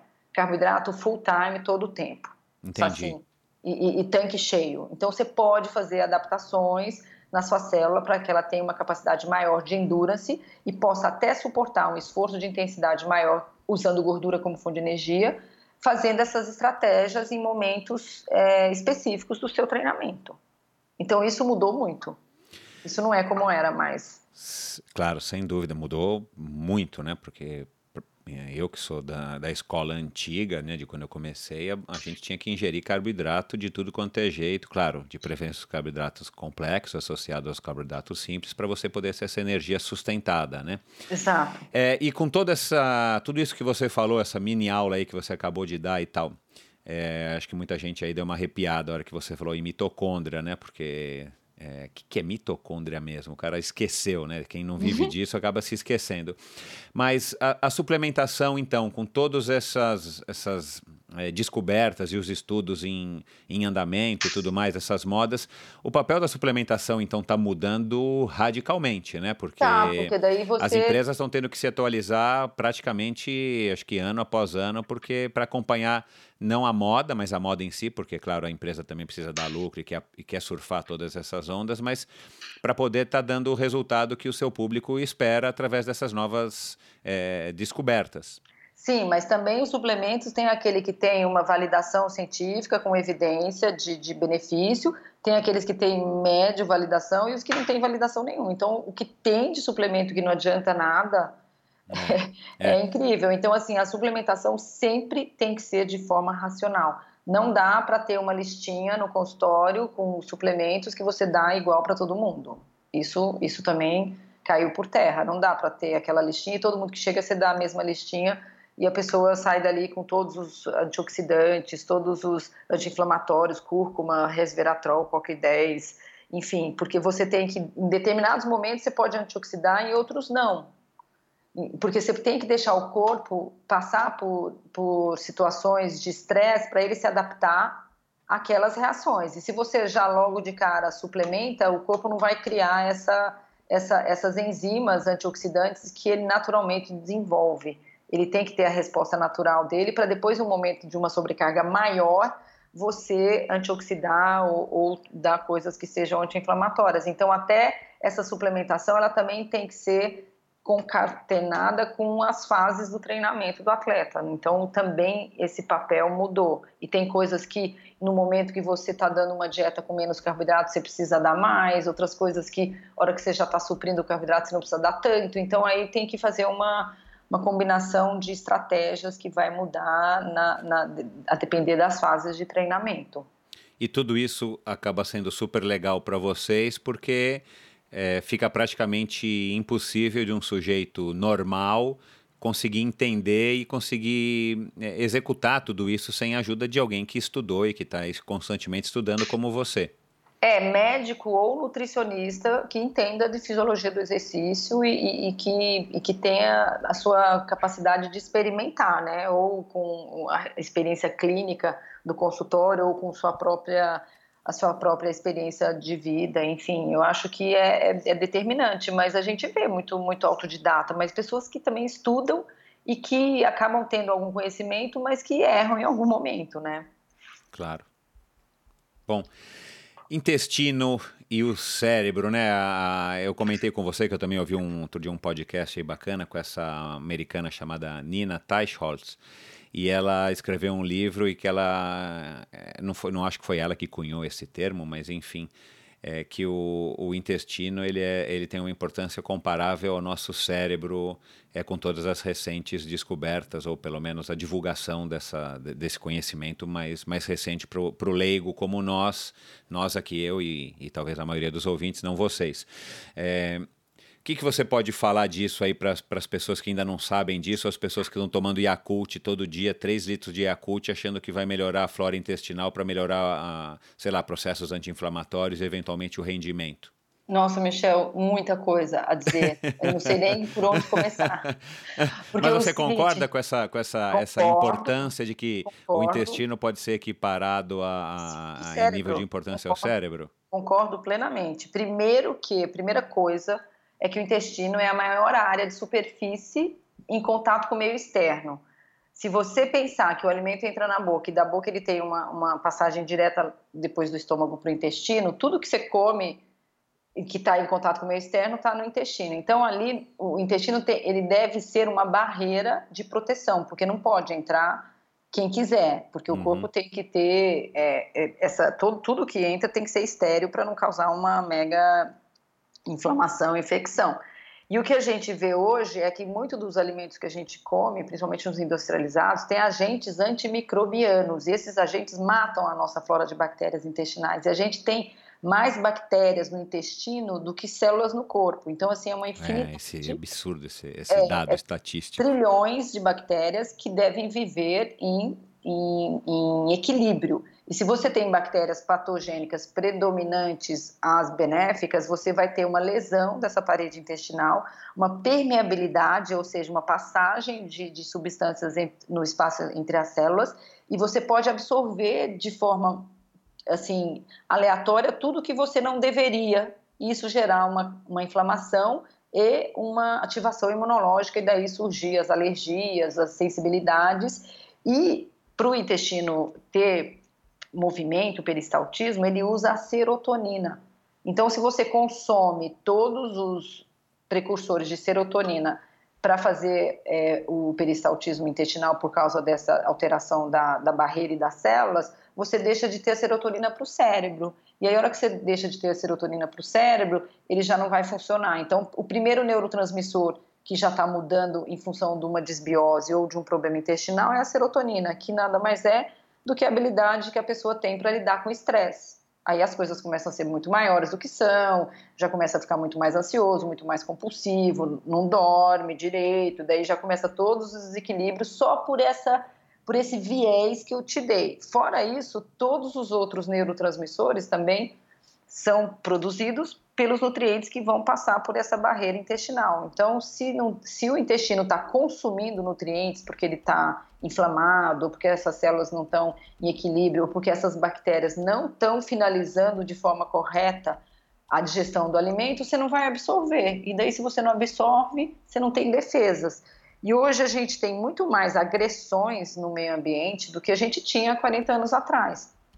Então, é a quantidade de partículas de poluição, os, os, os agrotóxicos no, na, nos vegetais, os corantes, conservantes, aditivos químicos. Então a gente tem muita agressão e que o nosso corpo tem que estar pronto para se defender. E se essa capacidade de defesa está menor do que a, a que está agredindo, vem os desequilíbrios. E tudo começou no intestino. No processo digestivo, claro, primeiro na boca, o, que você tá o quanto você mastigou, o quanto seu estômago conseguiu digerir, mas a hora que chega no intestino é que a, que a situação pode comprometer ou se resolver. Então, essa, essa ligação é totalmente é, é, é, é direta e tudo que diz respeito a funcionamento normal intestinal vai garantir sua saúde. Então, pessoas que têm problemas ou que prisão, ou que é muito solto, ou que estufa, ou que não estufa, ou que digere, ou que não digere, tem que procurar uma solução, porque é aí que está sinalizando toda a inflamação, toda a ativação imunológica e toda a produção ou não de neurotransmissores. Então, a doença está nascendo ou a doença está se tendo resolução. Entendi. Então, a gente tem realmente que dar importância aí para para para nossa flora intestinal, tem que manter ela mais rica possível Sim. e ativa, aí, a gente tem que estar tá atento é, a isso. E aí são os probióticos, né? E os pré-bióticos. É, o, a, a, quantidade de bactérias, né? Trilhões de bactérias, mas com aproximadamente, esse número não vou, não vou saber se eu estou sendo precisa, mas uns 45, 45 tipos de bactérias, entre lactobacillus, bifidobacterium, enfim, não é só um tipo. Então, quando você consome um probiótico que tem uma cepa, ele não, não, não é como uma andorinha que não está fazendo verão, entendeu? Então, certo. o Yakult tem seu benefício, mas não é só o Yakult. E você tem outros produtos no mercado que tem quatro tipos de cepas, que você pode usar e achar que aquilo ali está te resolvendo, pode não estar tá resolvendo, porque seu problema pode não ser aquelas bactérias, podem ser outras. Então tem um tem um cada cada lactobacilo ou cada probiótico vai ter seu efeito específico numa determinada situação e quando você tem muitos sintomas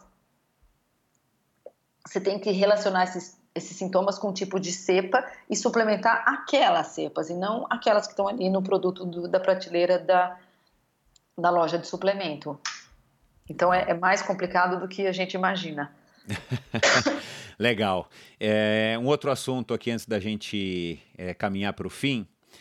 Está comprovado mesmo que é através de uma dieta, enfim, controlada, né, uma dieta onde o sujeito preste atenção no que está ingerindo, né, e é bom deixar claro aí para quem não sabe, outro dia tive uma discussão com a Michelle com relação a isso, você conhece, né, minha filha mais velha. Claro. É, dieta, na verdade, não é se você está restringindo ou não, é na verdade é o teu hábito alimentar, ela é a dieta, não é isso? A sua dieta, é, ela compõe dos seus hábitos alimentares, eu estou enganado?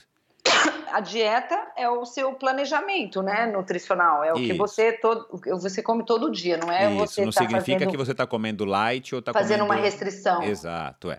Enfim. É, dieta é sua ingestão, mas qual, qual que era a discussão entre vocês? Eu não. Não, não, é porque ela estava, enfim, é, ela estava fazendo uma, ela estava comendo salada depois de ter tido uma crise é, hipoglicêmica durante uma corrida e ela chegou em casa vermelha, né? Ela é branquinha, chegou em casa vermelha, ai pai, passei meio mal no Ibirapuera e tal. Eu falei, come. Aí ela, enfim, eu passei pela sala e tal. Ela tava na cozinha quando eu vi ela tava comendo salada. Aí eu falei, Mia, essa, essa tua dieta não tá legal. Não, pai, não tô, faço dieta, não sou gorda e tal. Eu falei, calma, calma, calma. Inclusive, ela passa com você, né? Assim, passa pra, comigo. É. Mas pode enfim, dá lá os conselhos para ela, porque conselho de pai não vale. Você sabe vou como é que é. reforçar os conselhos, pode deixar. Mas enfim, é, já está comprovado que a dieta é, nossa, né, do ser humano, ela tá, ela pode estar ou está associada à longevidade? Sim, claro, porque na verdade o que a gente mais associa à longevidade é o comer pouco, né? Que é Isso, é o é. É, porque o, o overeating é que traz todas essas doenças crônico-degenerativas. Então, o excesso, o excesso de de açúcar, o excesso de gordura, o excesso de sal, mas o excesso de calorias também, porque se a pessoa come bem, mas come muito, ela vai ter, ela vai formar gordura. E a gordura é um tecido que é altamente inflamatório, então ele vai sinalizar a inflamação para o corpo. E com a inflamação, a, a degeneração, né, tanto neurológica quanto do, dos vasos, das artérias e as doenças crônico-degenerativas, como o próprio nome diz. E quando você come pouco, você é, não tem gordura, fica mais magro e, e fica e sinaliza esse, esses, essas, o que eu tinha te explicado lá das mitocôndrias e dessas sinalizações celulares, você sinaliza a anti-inflamação. Então, o grande, o grande ponto é o, o que a inflamação pode trazer de risco de doença e quando você é gordo ou tem excesso de peso, você inflama mais, e quando você é magro, você inflama menos. Então é mais ou menos isso, só para você é, fazer um paralelo. É claro que se tiver qualidade e oferta de, de, de nutrientes, mais preventivo contra todas as doenças que têm um fundo que nasce na inflamação. Então, o câncer é uma doença inflamatória, o Alzheimer, o Parkinson. É, eu ia falar isso, é, é. Entendi. Todas essas doenças são, são desencadeadas por processos inflamatórios que podem ser desencadeados pela alimentação. Agora, e, é que é claro pode, que, e, que, e, que, e que, por sua vez, pode começar ou começa no intestino sempre. Sempre, sempre. É, é se está modulado de forma correta, tem nutrientes, tem fibras prebióticas e tem é, é, os probióticos estão preservados. Uma coisa interessante, Michel, quando você nasce, você coloniza a sua, você nasce estéreo. E aí você coloniza a primeira, a primeira, as primeiras bactérias quando o bebê nasce de parto normal. Então Exato, vai, eu aprendi isso recentemente. Explica para o nosso vai, público. É. É, ele vai pela, pela mucosa vaginal, quando o bebê passa pela mucosa vaginal, ele vai colonizar as bactérias intestinais dele por essa transferência da, da mucosa da mãe. E aí ele, as, as, as, as, cepas primordiais vão se estabelecer e provavelmente essa criança vai ter menos problemas relacionados então, é à imunologia. E, a, e, depois quando ele mama também pelo, pelo, pelo, pelo contato com a, com a com a, com a mucosa da, do peito, ele pode ter também mais um complemento dessas, desses lactobacilos e dessas bifidobactérias. E aí ele, ele, ele consolida de forma é, é, bem mais resistente essas bactérias intestinais. Sensacional. É, só só para uma dúvida que surgiu aqui enquanto você falava, eu anotei eu tenho a mesma quantidade, o mesmo tipo de bactérias no meu intestino se eu sou um sujeito saudável que o resto da população ou, ou varia? E quando a gente nasce, a gente vai ser colonizado é dessa maneira? É, se não for dessa maneira, vai ser através do, do peito da mãe e depois dos alimentos que a gente vai acabar ingerindo, né?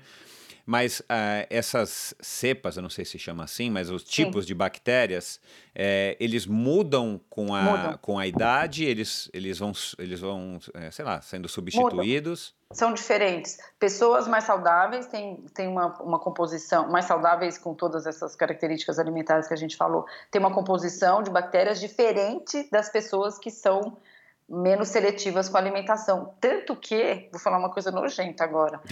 Vamos lá. tem um tratamento que é transplante fecal. Então você pega ah, eu ouvi falar isso, fezes é. de pessoas saudáveis e magras e transplanta em pessoas obesas e doentes. Olha, e aí você isso para você colonizar, porque senão, né, o outro método seria a pessoa uma... ingerir. É. então você faz um transplante para que você consiga implantar essas cepas. Agora, esses suplementos que estão inundando aí agora cada vez mais as, as redes sociais, as lojas de suplemento, é, esses é, probióticos que você compra de X cepas e tudo mais, isso ajuda ou é mito? Ajuda, Ou é? É, ajuda, mas é aleatório. Então, se tem algum problema específico é, que tem que ser tratado com determinadas cepas, ah, ele claro. não vai ajudar. Mas Exato. se tem uma cepa desequilibrada, ele está ajudando no momento, mas depois, depois pode, ter que, pode ser que volte a se desequilibrar. Mas isso ainda também é uma, é uma área de muito estudo e, e, e são poucas as pessoas que têm essa capacidade de colonizar essa cepa de acordo com a, com a, com a individualidade do isso, é. é com a individualidade. Eu ainda preciso estudar muito isso, por exemplo, Entendi. mas eu já sei um pouquinho. No futuro, num futuro talvez não tão distante, será que pode existir? Tipo, você, nutricionista, prescreve, Michel, eu fiz uma análise aqui, XPTO, e você tem que melhorar, a tua, tem que é, povoar, não sei como é que fala, a, a, o teu intestino com a cepa A, D e B. Aí vai não, lá na, na prescrição. Não. Isso já pode acontecer. Mas eu vou na, na farmácia de prescrição e eles fazem algum fazem, suplemento. Fazem, ah, que legal. Isso já acontece. Você, eu, posso, eu posso fazer um rastreamento dos seus sinais e sintomas e ver de acordo com os sintomas de, de cada ausência de bactéria que, que, pode ter, quais que a gente precisa. Eu tenho uma tabelinha no Excel que eu montei ah, com todas as com todas as cepas e com todos os sinais que tem. Então, às vezes eu, eu, eu, eu seleciono os sinais clínicos e aí ele me dá as cepas que eu tenho que pôr.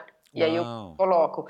E também, Michel, outra coisa que também está fazendo muita, hoje está mudando muito a conduta dos nutricionistas é a genética, né? os testes genéticos, de, de, descobrir os polimorfismos que você tem em determinadas enzimas do seu corpo que te impedem de ter benefícios ou não de determinados alimentos ou de composições de dieta.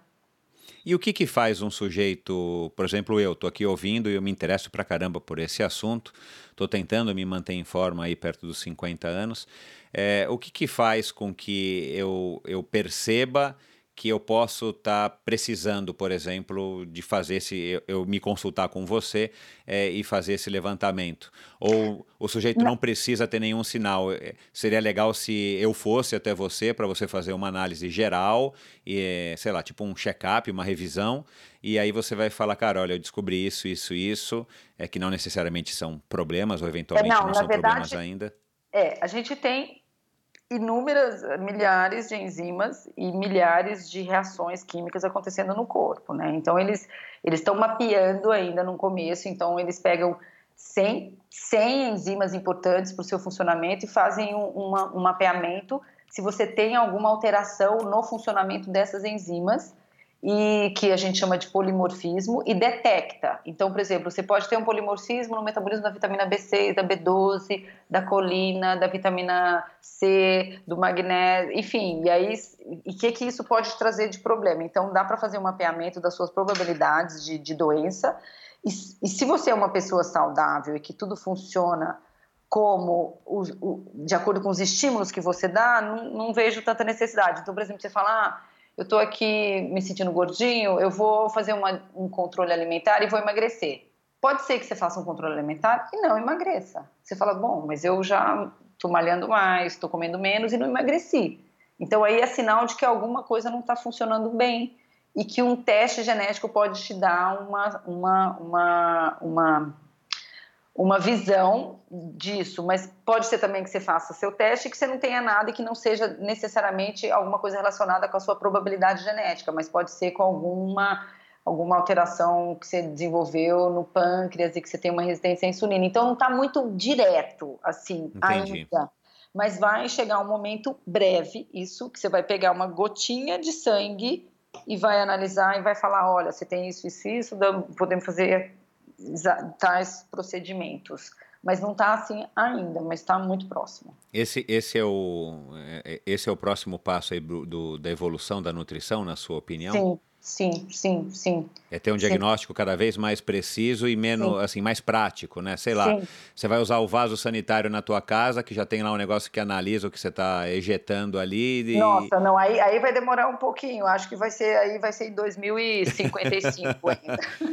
Porque isso seria o máximo, né? Isso seria o máximo, né? Você está no teu dia a dia e você recebe aí os relatórios já é, analisados e tal. Putz, cara, olha, pintou um alerta aqui. Michel, vem aqui porque eu estou descobrindo que aconteceu XP PTO. Não, você inclusive tem um exame que você pode fazer que, que vai analisar a composição da sua flora bacteriana e o que, que você está precisando eh, mexer nela. Isso já tem, mas não aquele que sai lá do seu vaso já Entendi. rapidinho assim. Entendi. pode, pode. É, mas eu não duvido que já já inventem um negócio desse, não, porque, enfim, sei lá. É, do jeito que a gente está evoluindo tanto. É, e para terminar, antes da gente encerrar aqui esse bate-papo, e, e, com certeza a gente vai ficar devendo aí mais um, mais um, mais uma, um bate-papo. Então, a nutrição esportiva, que é aí um assunto que muito interessa aqui a, a, ao nosso público, quem está nos ouvindo aqui, os teus pacientes ela, ela ainda está. É, é, é, a gente ingeriu gel e tudo mais durante né, um Ironman, uma maratona, ou uma natação de longa distância e tudo mais, ou uma pedalada né, como um letap, por exemplo. É, não está ainda tão errado de um modo geral, analisando a média da população. Então, eu fazer uma ingestão a cada é a partir de uma hora, a cada 45 minutos, mais ou menos, ou meia hora, de um sachê, sachê de gel. É, isso não é ainda uma coisa totalmente equivocada ou isso já está começando a ficar meio ultrapassado? Não, não, não é equivocado, mas você pode muito bem fazer um treino de duas horas sem tomar nada. Exato. Se, se esse treino for leve e se você estiver só querendo fazer um trabalho mais oxidativo para queimar gordura uhum. e que você tenha condicionamento para isso, é claro, que é. você já esteja adaptado. Entendi. Mas quanto menos treinado a pessoa é, mais coisas ela vai precisar. Uhum. E quanto mais treinado, menos coisa. Os gels, os géis, é, eles, vão, eles vão naturalmente, na sua opinião, eles vão acabar evoluindo de repente para ter um cardápio de opções maior, porque a gente já tem alguns que tem BCAA, tem alguns que dizem pelo menos que tem vitamina, é, mas a maioria tem é, é carboidrato mesmo e alguns cafeína. Você acha que pode ser uma tendência é, a gente pode. ter cada vez gels mais específicos? Pode. Olha, Michel, vou te receitar o gel, não da marca necessária tal, mas olha, um gel que precisa ter isso, isso, isso. E Sim. hoje o cardápio de gel vai, né, hoje eu digo assim, nessa situação hipotética, o cardápio de gels, de géis vai ser muito maior do que o que a gente tem hoje. Pode ser uma evolução. Sim, sim, Entendi. sim. Inclusive, tanto no gel que você está tomando, quanto no, no pré-treino que você pode tomar, quanto no pós-treino, porque hoje o que tem no mercado é muito pobre ainda perto do que pode ter. Uhum. Então, você ainda pode pôr várias substâncias e ativos que façam um aporte maior de oxigênio, que sinalize mais para queimar gordura. Enfim, tem uma variedade de coisas que podem ser acrescentadas e que podem, de, de, de uma forma direta, melhorar sua performance. Com certeza, está é, é, tá muito, muito, é, muita possibilidade e muita, muita, muita pesquisa e muita, muita ciência em cima comprovando da eficiência. Então tem, tem muita coisa. É, é, tá muito, tá, cresceu muito, mas ainda tem muito por evoluir. Isso, isso com certeza te deixa animado e, e, te, e te motiva, porque a tua profissão provavelmente nunca vai cair em desuso, mesmo com toda essa informação e toda essa é, disseminação. Porque, porque o ser humano continua sendo único. Exato, é, isso é excelente, né? Nos dias de hoje, não necessariamente. Ah. Existe a individualidade bioquímica, cada pessoa funciona de um jeito, então não, não dá para ela se basear em, em, condutas que são massificadas. É, então, então a é. chance de da Patrícia Bertolucci virar um, um robô, um software para estar tá atendendo aos clientes ainda, pelo menos não enquanto a gente estiver vivo, vai existir. Não, até eu me aposentar, eu acho que não. Bom, é, para terminar, eu separei aqui quatro, quatro perguntinhas para você responder da maneira mais rápida possível, de preferência com uma palavra só. É... Você topa? Topo. Qual é a melhor dieta? Aquela que te dá prazer e equilíbrio. Ótimo, prazer é uma coisa importante. A gente passou batido por esse assunto, mas é um assunto, é, é uma questão importante também. Não adianta você ser o cara mais magrinho do mundo e restritivo, como a gente ouve histórias aí de modelos e tudo mais, mas você vive infeliz, né? Ou você tem é. distúrbios, né? Legal, isso é importante. A gente volta a tocar esse assunto na sua volta aqui. Suplemento ou alimento? Ou os dois? Alimento. Alimento.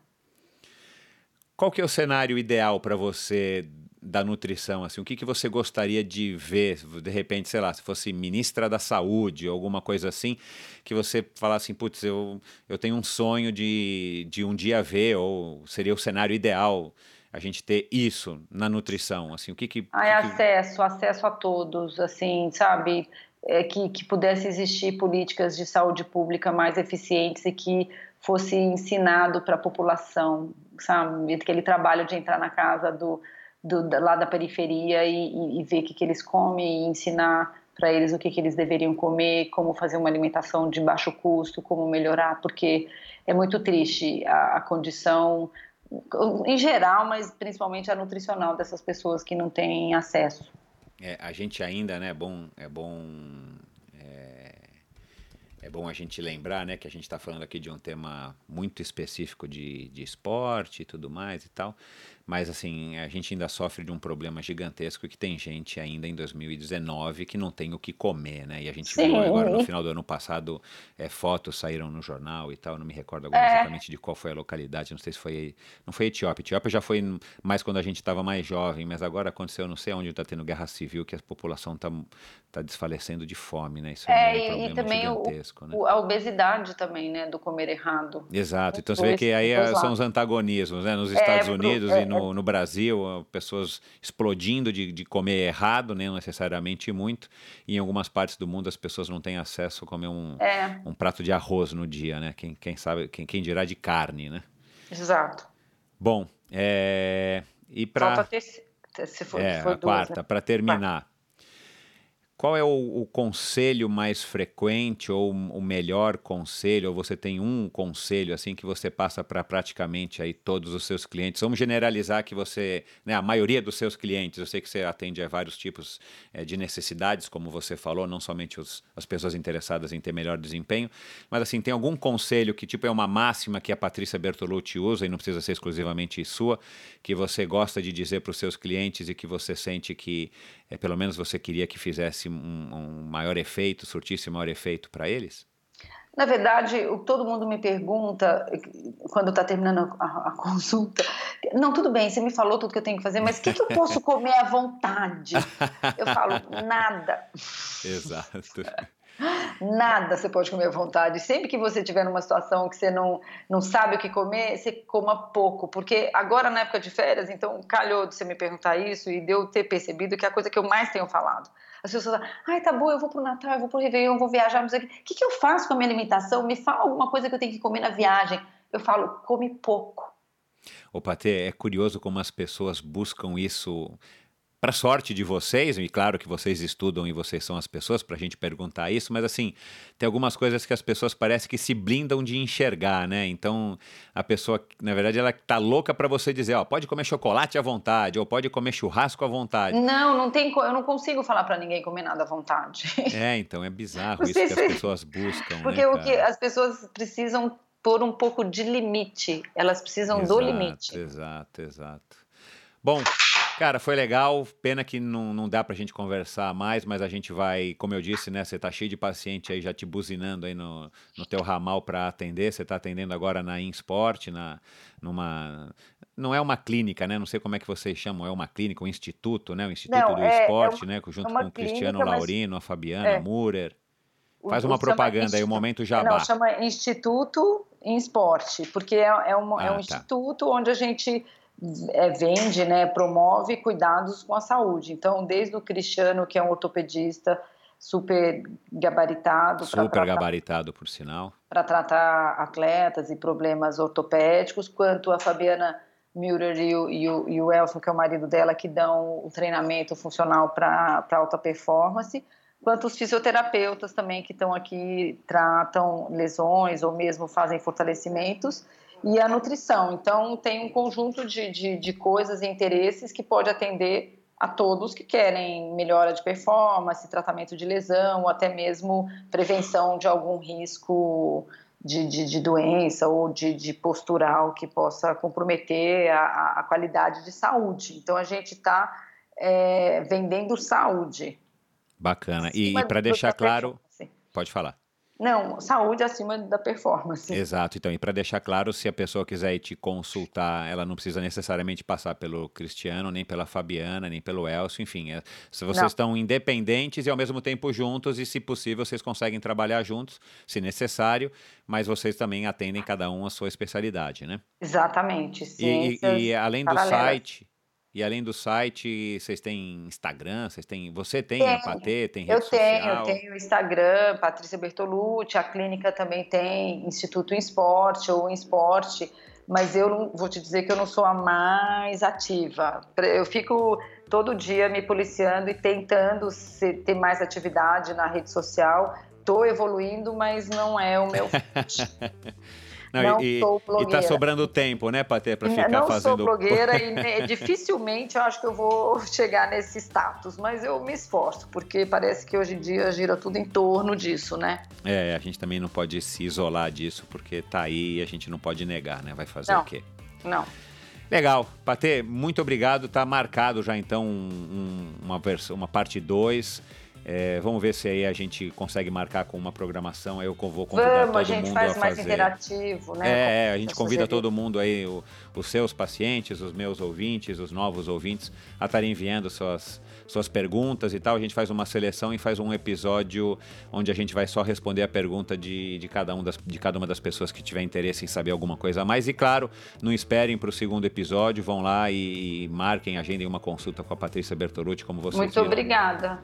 E É. me ensina depois a colocar o link no meu Instagram, tá? Ah, legal, não pode deixar que eu, que eu te que eu te dou assim para você ajudar a divulgar. Legal, Patê, foi um prazer, obrigado. Corre aí para atender os seus pacientes e a gente se encontra aí na, na ciclovia na USP. Obrigada, Michel. Eu que agradeço pela, pela, pela exposição e pela preferência. Beijão. Outro, tchau.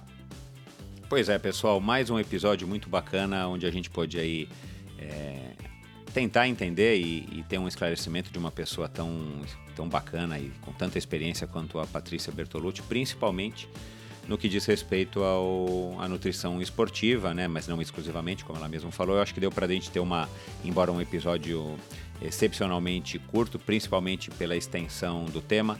A gente tinha uma pauta aqui muito maior para seguir, mas por questões aí de agenda da Patrícia sempre é, é difícil, como eu falei. A gente já está faz um tempão namorando essa conversa e, e nunca deu, nunca tem, nunca, nunca de, tinha dado certo até agora.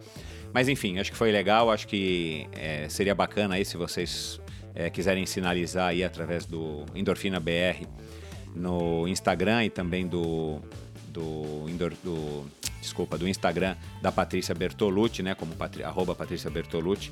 Sinalizem que vocês curtiram, sinalizem que vocês querem ouvir uma, um segundo episódio, porque aí a gente abre é, para que vocês, um canal para que vocês enviem suas perguntas, suas dúvidas, é, para que a Patrícia possa esclarecer aqui ao vivo aqui para a gente e de alguma maneira vocês vão ter um esclarecimento. Mas é claro, como eu falei, se vocês têm alguma necessidade ou mesmo se vocês não têm, mas estão querendo é, melhorar o seu desempenho esportivo, acho que é uma, uma pessoa que vale a pena vocês se consultarem.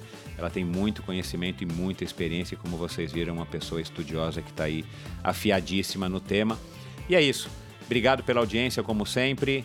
Até a semana que vem com mais um episódio bacana do Endorfina Podcast e ajudem a espalhar essa notícia. Se você é novo, um ouvinte recente do Endorfina, volta lá, acessa os arquivos no endorfinabr.com, tem uma página ali é, chamada Episódios. Você vai conferir todos os episódios para ouvir no seu computador ou no celular, mas principalmente no Spotify, no iTunes e alguns outros agregadores de podcast, como o Stitcher e o Acast. Entre tantos outros, você consegue ouvir na ordem que você quiser, aonde que você quiser, exatamente todos os episódios até agora do Endorfina Podcast. Obrigado, um grande abraço e até a próxima semana. Tchau!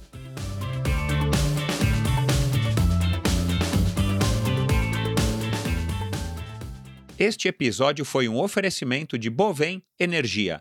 Você sabe como funciona o mercado de energia no Brasil? Você sabe que é possível comprar energia para sua empresa ou indústria? Que você também pode escolher de quem comprar esta energia, o que pode gerar uma economia substancial no custo final da sua produção? Conheça então a Bovem Energia. A Bovem é uma comercializadora de energia que também presta serviços de gestão e migração. Assim como meus convidados, para a Bovem, energia é um assunto muito sério. Uma empresa sólida e confiável, com profissionais experientes e treinados para lhe oferecer agilidade no atendimento, robustez e competência na condução dos negócios. Saiba mais em bovem.com.br. B-O-V-E-N.com.br. De energia, a Bovem entende. Obrigado por ouvir esse episódio do Endorfina. Acesse o endorfinabr.com, vá no post do episódio de hoje para conhecer um pouco mais sobre o meu convidado e alguns assuntos abordados em nossa conversa. Lá você ainda encontra todos os episódios do Endorfina e uma galeria de fotos da história do triatlon brasileiro. Se você curtiu, colabore assinando Endorfina na iTunes Store ou Spotify e compartilhando com seus amigos. Lembre-se de enviar suas sugestões, críticas e comentários através do perfil Endorfina BR no Instagram ou através do Endorfina com Michel Bogli no Facebook. Um abraço e até a semana que vem.